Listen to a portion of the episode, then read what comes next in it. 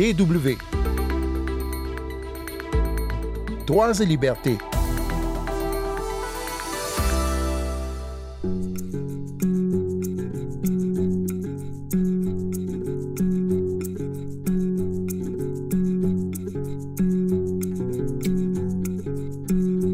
Petropolis est une ville touristique du Brésil. Elle est située dans les montagnes verdoyantes qui environnent Rio de Janeiro. Vous pensez bien que si je vous en parle, ça n'est pas seulement pour la carte postale, c'est que dans cet endroit, on soupçonne guère la présence d'une maison de la mort, Casa de Morte. Cette euh, habitation servait de centre de torture durant la dictature militaire brésilienne. Au moins une vingtaine de personnes y ont trouvé la mort. Et cette maison a un lien avec l'Allemagne et les nazis. Vous verrez ça tout à l'heure. Mais tout de suite, on commence par une visite à un médecin légiste grec. Il fait partie de ceux qui autopsient les personnes migrantes retrouvées mortes après leur traversée de la Méditerranée. Sandrine Blanchard au micro. Bonjour tout le monde. Les personnes qui migrent clandestinement vers l'Europe n'arrivent pas toujours à bon port. Ils sont des centaines au moins à mourir durant leur périple. Certains sont repêchés ou retrouvés, d'autres pas. Mais ces gens dont les corps sont retrouvés ne sont pas facilement identifiables parce que la plupart du temps, eh bien, ils voyagent sans papier. Alors des médecins légistes les examinent et essayent de leur rendre une identité. Nous partons cette semaine sur les bords du fleuve Evros, en Grèce, à la rencontre de l'un de ces médecins au travail si particulier. Le professeur Pavlos Pavlidis pénètre dans la salle d'autopsie de la clinique universitaire d'Alexandroupoli. La police a trouvé la dépouille d'une personne migrante et le parquet a chargé le médecin de l'examiner. Il est médecin légiste au bord du fleuve Evros qui constitue une frontière naturelle entre la Grèce et la Turquie, l'une des frontières extérieures de l'Union européenne.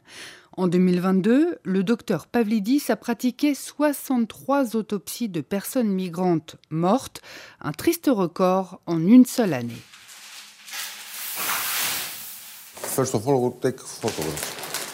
Je commence par prendre des photos, dit-il en début d'autopsie. Le fleuve Evros n'est pas particulièrement large et pourtant la principale cause de décès des personnes dont le médecin ausculte la dépouille, c'est la noyade. Beaucoup de personnes migrantes ou personnes exilées, comme disent les défenseurs des droits humains, ne savent pas bien nager. Or, les passeurs surchargent les embarcations qui chavirent donc facilement. D'autres personnes périssent sur Terre, dans les bois, près de la frontière, et dans ces cas-là, ils meurent souvent de froid ou de maladies causées par l'épuisement.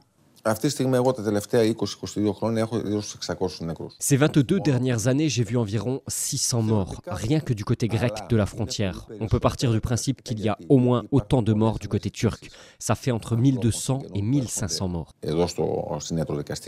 Pavlos Pavlidis doit tenter d'établir l'identité des personnes qu'il autopsie. Il prélève de l'ADN à la recherche de caractéristiques spécifiques et puis il archive les objets personnels des personnes décédées. Sous son bureau, deux cartons contenant des sacs plastiques numérotés. À l'intérieur, on peut voir des montres, des bijoux, des bracelets de prière.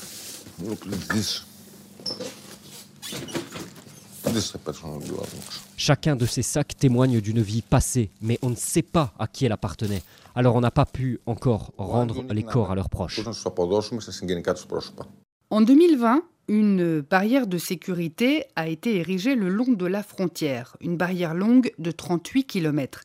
Cela n'a pas dissuadé une personne migrante sur trois de tenter de gagner la Grèce par voie terrestre l'année dernière, d'après des statistiques publiées par le HCR.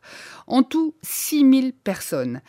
Les défenseurs des droits humains critiquent les barrières qui n'empêchent pas les flux migratoires et qui rendent surtout les périples des personnes concernées encore plus dangereux.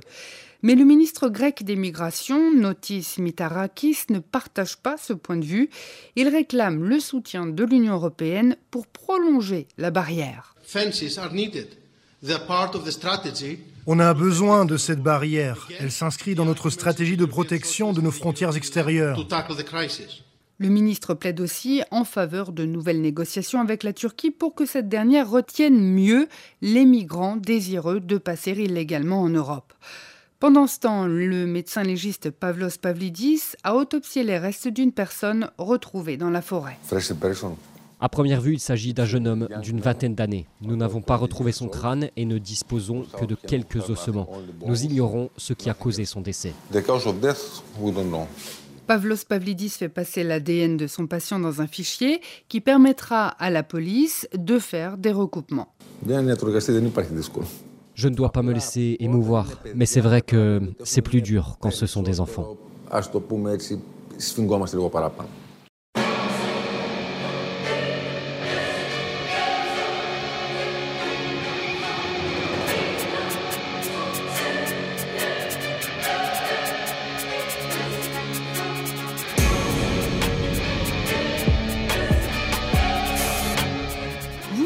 Toujours Droits et Libertés sur la Deutsche Welle.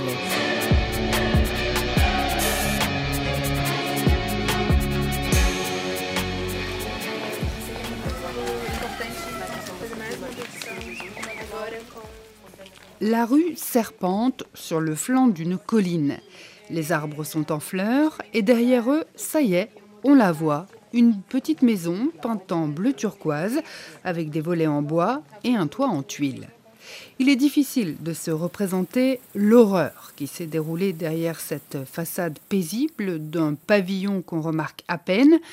Et pourtant, si aujourd'hui une délégation allemande a fait le déplacement dans cette ville brésilienne de Petropolis avec le vice-consul Joachim Scheme, c'est qu'ici même se sont passés d'abominables. Et leur commanditaire, en l'occurrence, c'était l'État, la dictature militaire. Quand on regarde cette maison, elle a l'air tellement pleine d'innocence, mais il ne faut pas oublier qu'au moins 22 personnes sont mortes ici, des suites de tortures atroces. Cela me bouleverse profondément. Joachim Schemel a appris il y a peu l'existence de cette maison et ce n'est guère étonnant quand on sait que peu de Brésiliens connaissent son histoire.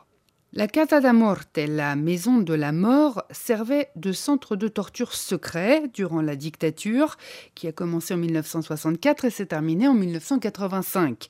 Parmi tous les prisonniers passés par ces geôles, seule une, Inès Étienne Roméo, a survécu.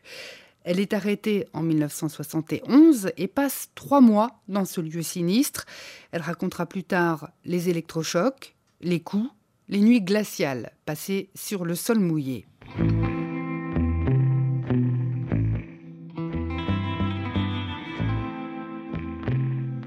Ils ont essayé de m'étrangler et ne m'ont lâché qu'après que j'ai perdu conscience. Ils m'ont giflé, m'ont donné des coups sur la tête. À l'aube, ils m'ont fait allonger complètement nu sur le sol en béton humide. Plusieurs fois, ils m'ont roué de coups et m'ont administré des décharges électriques. Cette description de son calvaire, Inès Roméo l'a écrite plus tard. Après la dictature, elle est devenue une témoin de premier ordre. Elle a pu reconnaître la maison dans laquelle elle avait été torturée et a pu être entendue par une commission vérité avant son décès en 2015.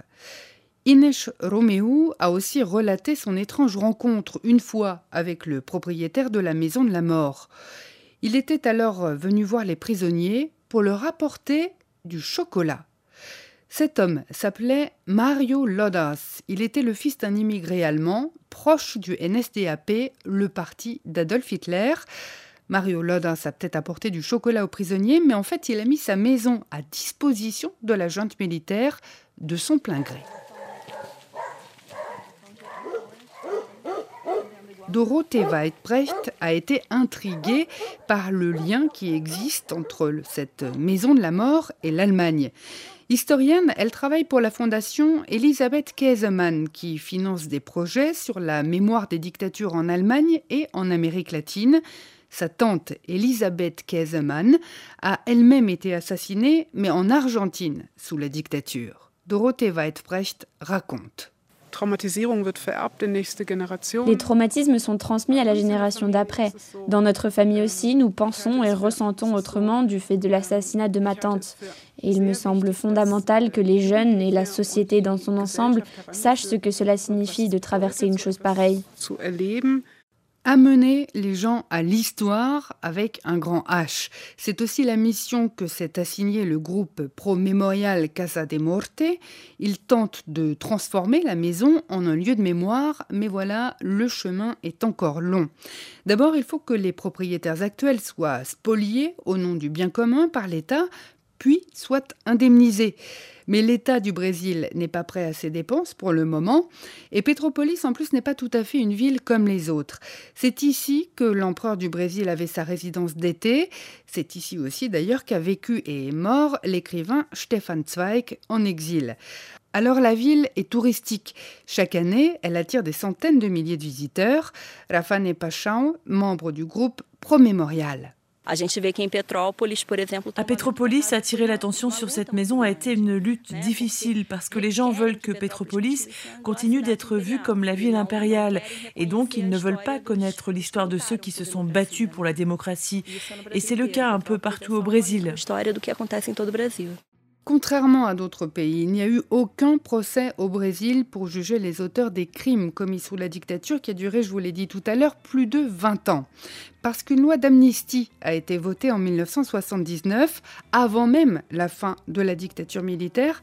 Cette loi garantit aux militaires, aux policiers tortionnaires d'être exemptés de poursuites judiciaires.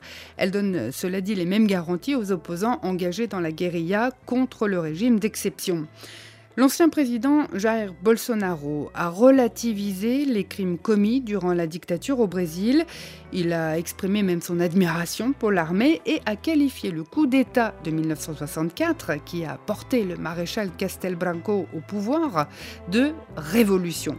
Un régime pourtant qui, prônant l'ordre et la foi, soutenait le colonialisme portugais en Afrique par exemple, et qui a aussi développé des liens étroits avec le régime d'apartheid en Afrique C'est la fin de ce magazine. Merci de votre fidélité. Vous pouvez le réécouter ou le partager en podcast sur notre site internet www.com/français.